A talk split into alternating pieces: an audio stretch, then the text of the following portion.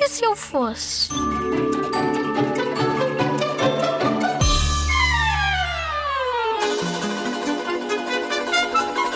Se eu não fosse um rapaz, seria uma lagarta. Porque eu gostava de saber como é que elas sobrevivem realmente.